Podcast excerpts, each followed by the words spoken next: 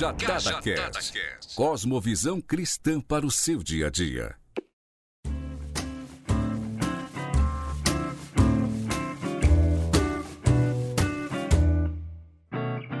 E aí galera, eu sou o Rafael Carvalho, pastor de jovens aqui da Lifehouse Ministers em New Jersey. Sejam bem-vindos ao primeiro Cajadada Cast. E eu não tô aqui sozinho, eu tô aqui com meu amigo Paulo Silas de Carvalho e o Brad vai falar um pouquinho sobre ele. Fala conosco, Brad.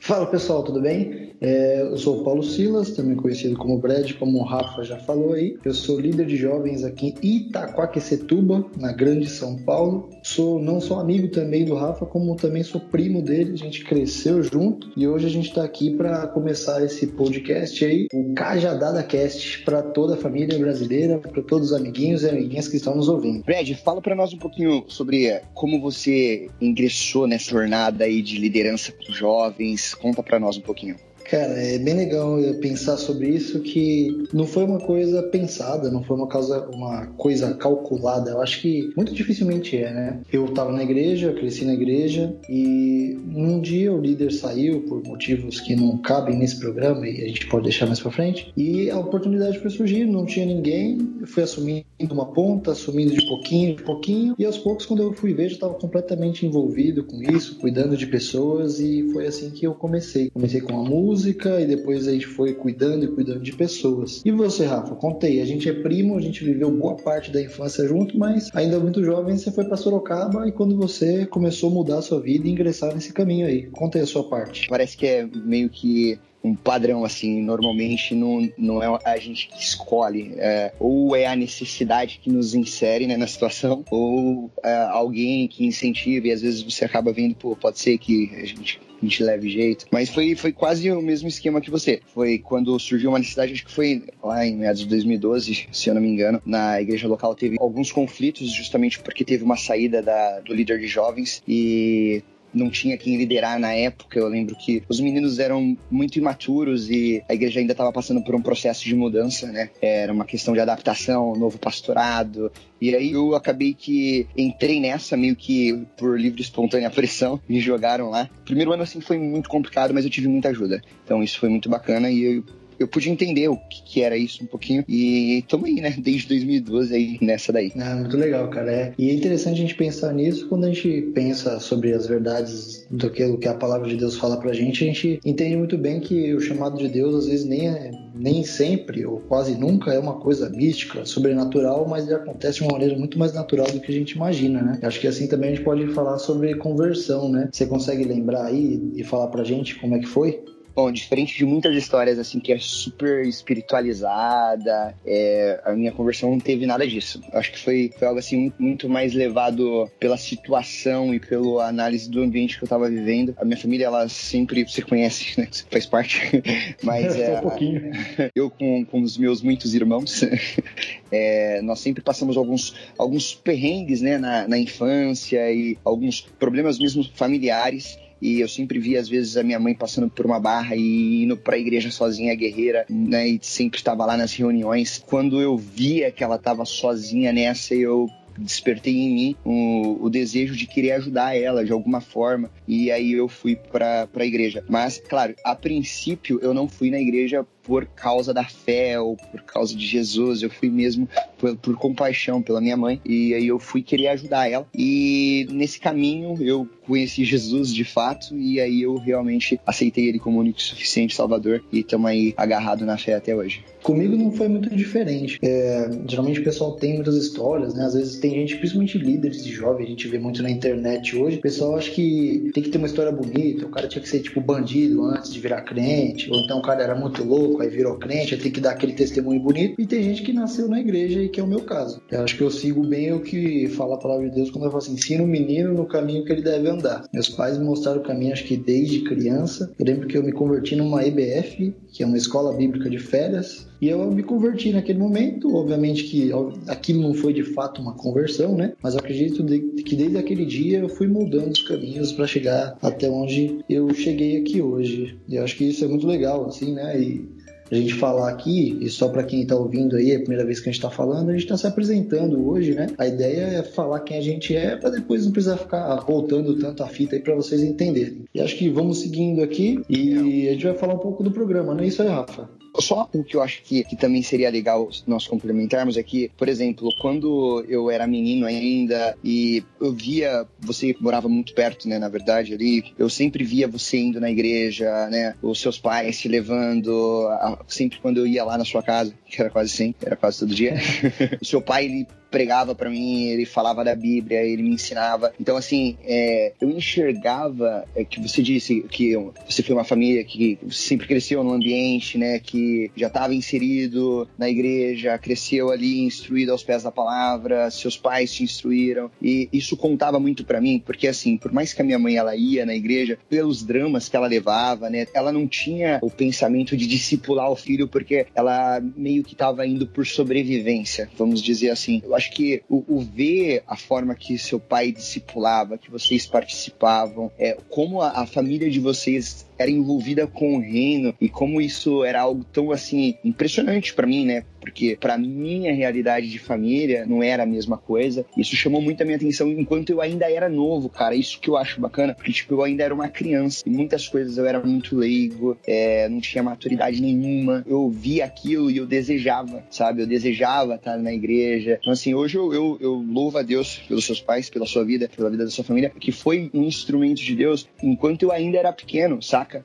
É, então eu pude ver isso. Que às vezes a gente pensa assim em querer super espiritualizar, mas o simples caminhar na fé, é, eu acho que é, é, mais do que o suficiente para atrair aqueles que estão perto de nós para se entregar, sabe, pro evangelho. É, simplesmente viver de forma piedosa, sabe, cumprindo os mandamentos e seguindo a Jesus, velho. Com certeza. Acho que é muito legal a gente sempre pensar que, que, o evangelho é muito mais simples do que geralmente a gente costuma fazer com que fique, né? Principalmente a gente vê aí afora aí a loucura que o pessoal vai tentando fazer, né? E acho que essa questão que você comentou aí dos meus pais, né? Eu também agradeço a Deus pela vida deles, cara. Eles são maravilhosos. Meu pai é pastor de igreja. Desde quando eu tenho memória válida na minha cabeça, eu que sou ruim de memória pra caramba. É, gente morava na igreja, meu pai era zelador de igreja, então eu sempre tenho isso dentro de mim, assim. E isso, inclusive, é uma das coisas que faz com que a gente siga esse caminho do, do programa aqui, né? Que é falar sobre cosmovisão, que é falar sobre a visão de mundo que a gente tem a partir do cristianismo. É, eu sou uma pessoa que eu posso até falar assim, cara, o meu mundo eu sempre vi através dessa, desse prisma, dessa esfera, né? E tem uma frase interessante do C.S. Lewis que vai dizer que ele acredita no cristianismo porque ele enxerga o mundo através do cristianismo, como se fosse o sol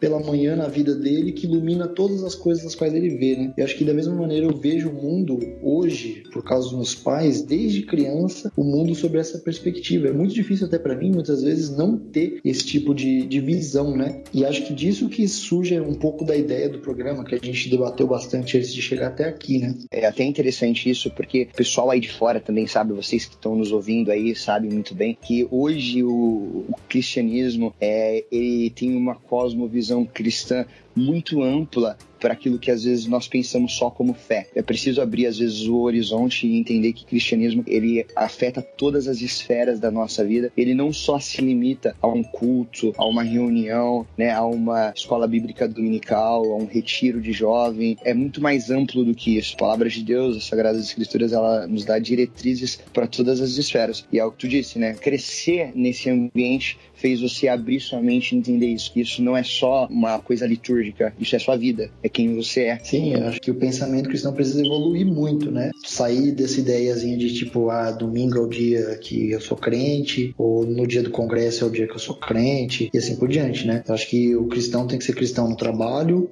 e seja qual for o trampo dele, que seja, é, independente da profissão da pessoa, ele tem que saber que ele é cristão ali também e fazer as coisas como se fizesse para Deus, né? E é interessante você falar isso que as pessoas cada vez mais têm aquele pode não pode, né? É, eu sou crente e eu posso ou não posso fazer isso? Posso ou não posso fazer aquilo? porque tem uma visão limitada sobre o que é ser crente, né? Sobre o que é ser cristão, mas melhor dizendo, né? Certo. Ô, ô já aproveitando aqui o ensejo, eu acho que a galera de casa também pensa dessa forma. Você acha que parte dessa limitação da cosmovisão cristã, ela foi dada porque a liderança ela negligenciou alguns steps na hora de passar os ensinamentos? Ou você acha que a própria geração ela, ela é assim, é uma geração eufórica? Na minha visão, eu acredito que houve um erro sim de uma liderança passada que não soube instruir. O que, que você pensa, cara? Interessante falar disso, que assim, eu vejo muito que aqui, eu vou falar do contexto brasileiro, né? Você vai poder falar um pouco melhor aí, que você já está alguns anos nos Estados Unidos, vai poder falar um pouco melhor do contexto daí. Mas aqui, o que acontece? Tem muita coisa que é nova. Por exemplo, quando a gente fala de discipulado, é, é meio até modinha hoje a gente fala de discipulado nas igrejas, né? Mas não era uma coisa que tinha, cara. Eu, quando tinha meus 12, 13 anos, não tinha nada chamado discipulado, né? Obviamente que sempre existiram alguns tipos de ensinamento, mas é, a vida cristã sempre foi muito restrita ao culto, né? É o dia do culto, é o dia da escolinha, é o dia disso, é o dia daquilo, assim. Acho que isso acabou restringindo muito e as pessoas antigamente pensavam assim, né? Alguns pastores se destacaram, né? E hoje em dia talvez sejam as igrejas maiores que a gente tem aqui, mas muito do que a gente vê como igreja hoje, assim, né? E principalmente voltando a falar do contexto brasileiro, né? É muito de de oba-oba, sabe? Não tem, não tem um, um discipulado, não tem um acompanhamento. É, o pessoal vai lá, é aquela emoção, levanta a mão, fica feliz. E eu costumo até dizer que muitas pessoas hoje não se convertem. Muitas pessoas hoje vão para a igreja ficam emocionadas porque a música é bonita, porque a palavra que é lida ela é uma palavra viva, uma palavra eficaz, mas muita gente levanta a mão ali por uma emoção. Ela não compreendeu realmente o que é ser cristão, né? Ela não abriu os olhos dela para o mundo. Acho que ela fica muito limitada ainda nisso, né? E isso cada vez mais tem sido um desafio na vida de quem está à frente, de quem está na liderança da igreja como um todo, né? Mas me fala um pouquinho, Rafa, do seu contexto aí, para a gente entender um pouco melhor. E como que funciona aí nos Estados Unidos e você consegue fazer um pouco do paralelo da diferença que é aí e que você via aqui com a gente no Sorocaba, onde você era. Bom, na verdade, eu acho que a cultura norte-americana, ela não só é muito diferente de nós, que nós somos latinos, mais abertos, nós somos mais emocionais, né? A igreja brasileira, ela é uma igreja emocionalista, sabe? E querendo ou não, o povo brasileiro é assim. Nós gostamos do abraço, é, do choro pela vitória da Copa, sabe? E o americano, ele já é totalmente diferente. O americano, ele já é um pouco mais frio na questão de emoções. Não que ele não demonstre os seus sentimentos, demonstra, mas ele é um pouco mais é, recatado, né? Ele é mais na dele. Então, eu acho que a igreja americana, a igreja norte-americana, ela é mais centrada sabe? Tem mais seriedade. É, bom, pelo menos os problemas que nós vemos no Brasil, que é os problemas que você tem falado, de movimento que não levam um discipulado, de movimento, que não leva ao arrependimento, que não leva à conversão verdadeira. Isso nós não vemos aqui. Eu vou falar que nós não vemos também é, é estupidez. Tem sim uma denominação ou outra, que são algumas mega churches que crescem em alguns estados, com alguns nomes de líderes aí que às vezes nem, nem vale a pena citar, que levantam uma galera que vai muito pelo emocionalismo. Galera que até mesmo já foi muito pro Brasil, que o povo aí no Brasil usa muito essas pessoas para também intensificarem mesmo o movimento, sabe? É, então acontece demais. Aqui não, não tem tanto isso pessoal é mais centrado, mais pé no chão e eles escutam e tentam aplicar aquilo na vida deles mesmo e tem a mente um pouco mais aberta. A diferença é muito, muito grande. E é interessante que isso reflete em todos os aspectos. Né? A gente está falando de cosmovisão e é uma coisa muito ampla. E, por exemplo, a gente pode, pode pegar, por exemplo, as músicas. Cara, é muito diferente as músicas que a gente ouvia muito tempo atrás nas igrejas para a música de hoje, saca? É, as músicas de hoje são músicas que, vamos dizer assim, elas meio que forçam você chorar, tá ligado? Acho que as músicas são feitas pensando nisso já, na emoção, no negócio. Não tô criticando, né? Não é minha praia. Eu sou de outra praia, mas eu acho que tem muito disso refletido até nas canções, né? No que a gente vê no dia a dia do cristão atual. Eu também penso assim, ó, como eu tinha falado que às vezes a, a culpa dessa geração foi a falta de instrução, às vezes de da geração passada às vezes ter sido um pouco mais dura na questão de trazer mais para perto, sabe? É, e algumas coisas, alguns princípios se perderam nessa caminhada, né? E essa questão do discipulado, por exemplo, hoje nós dificilmente vemos uma igreja que ela age de forma relacional. É, dificilmente nós vemos também relacionamentos a longo prazo. Tudo é muito rápido, tudo é muito curto. Os movimentos começam e acabam, começam e acabam. Não tem é, instrução para orientar a igreja a viver de forma unitária, como a Bíblia pede, saca? É aquele negócio de cada um na sua, é, a gente vem, se reúne. Acho que falta na questão do presencial mesmo, sabe? Do se importar, da unificação da igreja, de eu tomar o Paulo como o meu irmão na fé e como uma pessoa que eu me importo tanto a ponto de dedicar sim parte do meu tempo a ele e ajudá-lo a ele ser imagem e semelhança de Cristo. É uma coisa que hoje as pessoas elas não querem. E acho que isso está muito atrelado também a isso que a gente está falando, de, de tendência e tudo mais, né? A gente vê que as igrejas cada vez são maiores. A gente vê megas e megas igrejas, igrejas enormes. Cara, é, a gente tem igrejas que os membros, as pessoas que são membros oficiais da igreja, não tô nem falando de visitantes, as pessoas que são membros oficiais não se conhecem, cara, não sabem quem são umas às outras, né? Eu vou citar um caso engraçado, cara.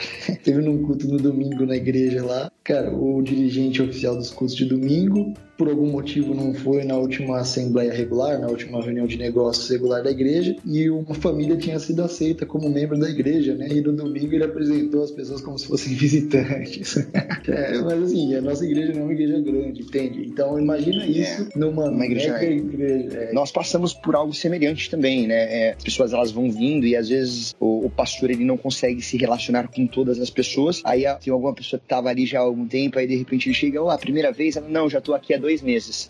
É assim, tipo, você fica, poxa, é... onde foi a falha? Não, é, então, eu, infelizmente é o que tá rolando e a gente precisa tomar cuidado, assim, abrir o olho dentro disso que a gente tá falando aí. Acho que pra gente continuar caminhando aqui, vale a gente destacar que a ideia do programa é abordar os assuntos do cristão no dia a dia, né? Os desafios e trazer uma cosmovisão segundo aquilo que a Bíblia fala, né? Tudo isso que a gente comentou aqui são coisas que com o tempo a gente vai fugindo dos padrões bíblicos e vai acabando se pegando em heresias, em problemas para a igreja de Cristo aí, né? É sempre bom a gente lembrar que, assim, é, não tem como, a igreja ela não pode se desvincular do texto sagrado. Ela precisa estar tá fincada ali no texto sagrado, é, é, porque a juventude hoje é problemática, né, Paulo? Você, você entende? Porque hoje para o jovem ler é desafiador, é muito desafiador. Então, assim, é, precisa sim ter dedicação na, na palavra de Deus, porque se você não ter dedicação, a sua cosmovisão fica limitada. Quando você entende que, como Paulo disse pra, lá em 2 Timóteo 3,16, que toda a escritura é inspirada por Deus, é útil para ensinar, que é para indicar o que está em ordem na nossa vida, sabe? É, isso é muito crucial porque quando eu